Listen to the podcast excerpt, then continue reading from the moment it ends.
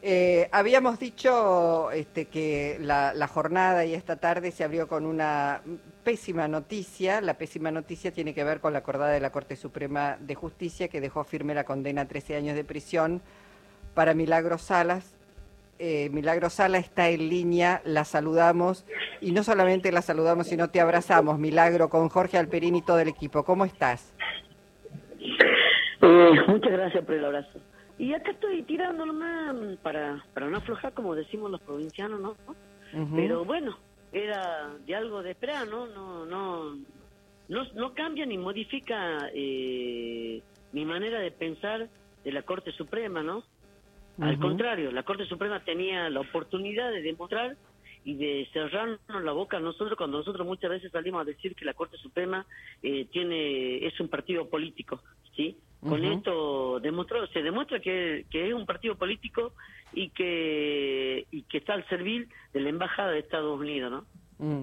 Eh, Milagro, yo decía hoy más temprano cuando nos enteramos de esta noticia y estábamos abriendo el, el programa, que de alguna manera esta confirmación de la Corte, que estuvo dos años, casi tres años para tomar una decisión, porque ese recurso estaba desde el 2020, el, el, pedido de revisión de lo que había hecho la Cámara de Casación, y la Corte lo guardó, lo cajoneó, estiró, y ahora debe entender que es un momento político que le sirve a ese partido político, y entonces saca esta acordada, pero digo, es de alguna manera un fallo disciplinatorio no solamente para vos, yo digo, para todos aquellos líderes, lideresas, para todos aquellos que se animen a desafiar al poder y a interpelar al poder real, me parece, ¿no? Eh, ¿Nos escuchás? mira, más que nada, vos no crees, vos no crees que esto es para, vos no crees, vos no crees que esto es para tapar lo, lo, la vergüenza que están pasando sobre el agua escondido. ¿Vos no crees que para eso, para tapar? ¿Vos no crees que es para tapar también lo que las aberraciones que hicieron con Cristina?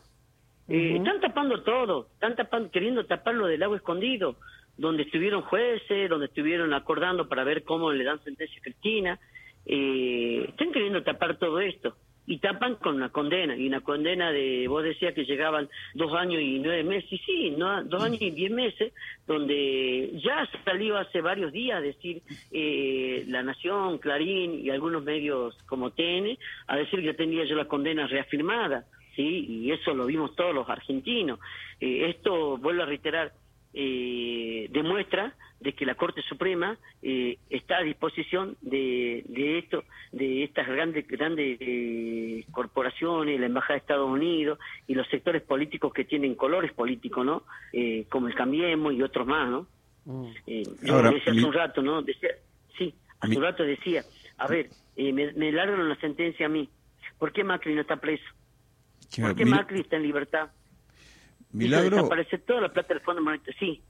Eh, la, la, figura, haberte aplicado la figura de asociación ilícita en una causa plagada de irregularidades, eh, de alguna manera muestra que, que, que, la justicia no tiene problemas en ser desprolija, en mostrar sus desprolijidades. ¿Queda una instancia internacional ante la cual acudir? Sí, sí, ya los abogados están trabajando, tengo entendido que los abogados nuestros, nuestros, más que abogados son mis compañeros, están trabajando, ¿no? Porque van a recurrir a la Corte Interamericana, van a recurrir, van a, porque tienen prueba de todas las irregularidades que hubo en esta causa, muchísimas irregularidades, desde, desde no, no dejarnos, nosotros teníamos, habíamos aportado 120, 120, 120 testigos, de los 120 testigos únicamente nos aceptaron 11. Y de los 11 lo fueron a apretar a la casa para que no se acuerden nada de lo que nosotros hicimos.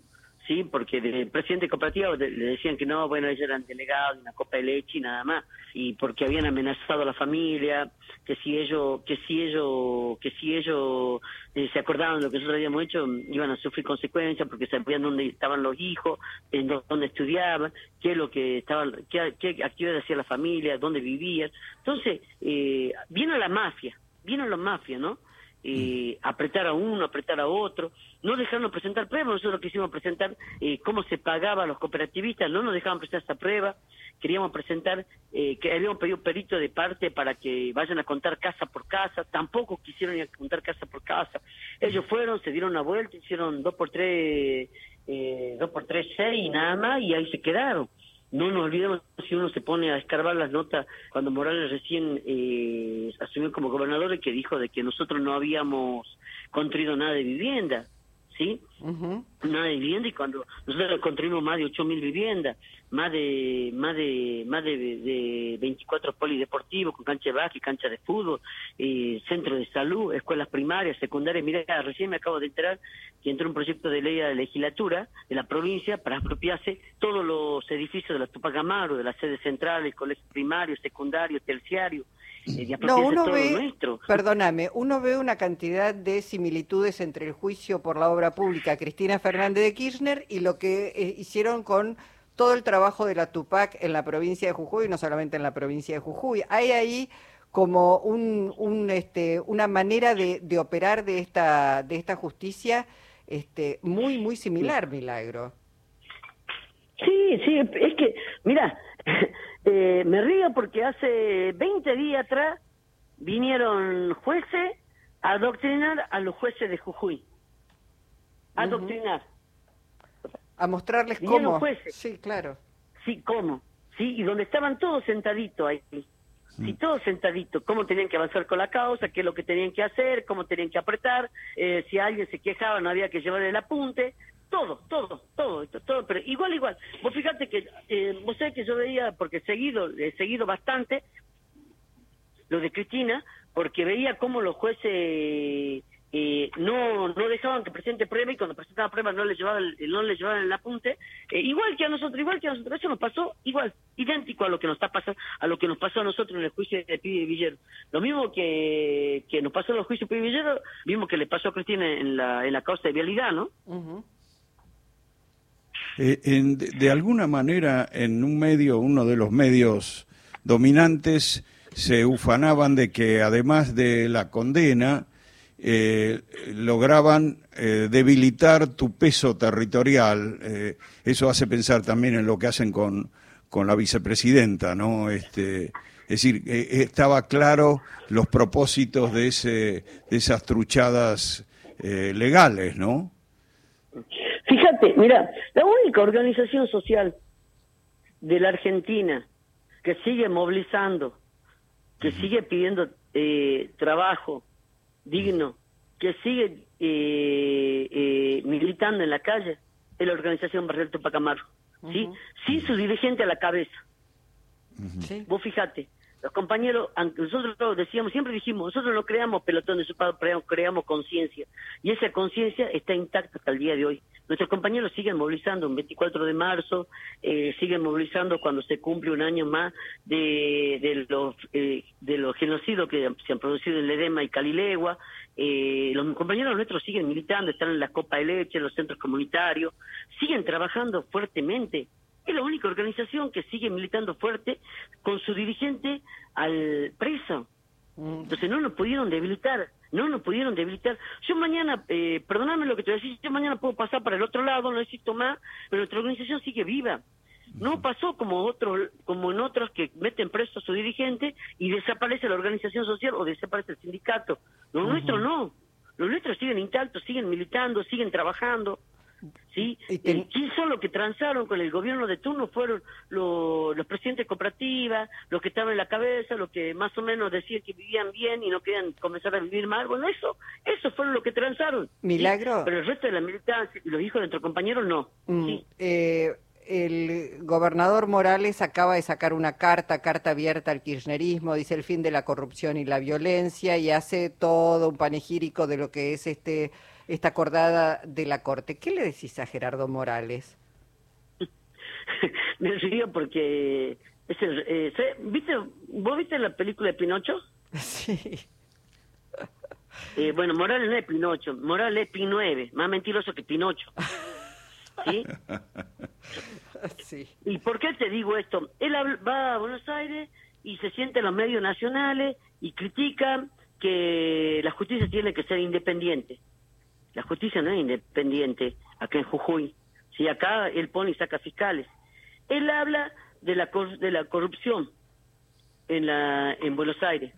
Sí, acá en Jujuy el corrupto más grande el corrupto más grande, porque, por ejemplo, le, se otorgó un préstamo internacional de 350 millones de dólares para construir eh, 242 escuelas. Recién construyó siete escuelas. Hizo desaparecer la plata esa. Cuando asumió él como gobernador, eh, Macri le dio eh, plata para construir 2.000 viviendas, porque supuestamente las viviendas de la Tupá estaban mal, sí, así que iba a, bajar, iba a destruir esa vivienda y iba a volver a construir. Sin embargo, construyó únicamente 400 viviendas. Eh, él habla sobre que no hay que usar las cosas del Estado para beneficio propio y no hacer política. Sin embargo, usa el avión de la provincia sanitario para hacer, para, para hacer toda su campaña por todo el país. Mm. Eh, habla sobre los narcos. Sin embargo, se hizo una, un, el hijo hizo una, pista paralela para sacar la, marihuana para directamente para Estados Unidos. Mm. Eh, a ver, ¿de qué, puedo decir? Jujuy es una de las provincias que produce muchísimos recursos y genera muchísima plata. Y hoy Jujuy es una de las provincias más pobres, porque nadie sabe dónde van todos los recursos que genera Jujuy tenemos litio, tenemos petróleo, tenemos marihuana que de moral, ¿sí? Eh, tenemos eh, fábrica de hierro, tenemos tabaco, tenemos tres fábricas de, tenemos mm. tres empresas mineras, tenemos azúcar, tres ingenios, la Edema, eh, la Mendieta, eh, La Esperanza, eh, eh, eh, tenemos una fábrica de cigarrillos, tenemos un montón de recursos en Jujuy, que Jujuy va a tener ser una de las provincias que no pide préstamos, tiene que ser una de las provincias que no tiene desocupación, que tiene que ser una de las de la provincias que, que tiene garantizado todo, pero sin embargo es una de las provincias que dio un 20% de aumento salarial, cuando la canasta dice mucho más. Bueno, cuando si vos te pones a ver la corrupción que hay Jujuy, cómo ha aumentado la droga, cómo ha aumentado el femicidio, cómo ha aumentado eh, los choreos acá en Jujuy, los robos. O sea que es todo lo contrario de lo que él, lo que él va a pintar bonito en Buenos Aires. Yo la verdad que digo, los argentinos, ojo con que Morales llega presidente, porque va, va, van a vivir lo que nosotros los jujeños vivimos. Milagro, eh, tenemos que entregar porque tenemos que ir a las noticias. Te abrazamos, te agradecemos la posibilidad de escucharte, que te escuchen todos los argentinos a través de la radio pública y seguimos acompañándote en tu búsqueda de justicia. Muchísimas gracias.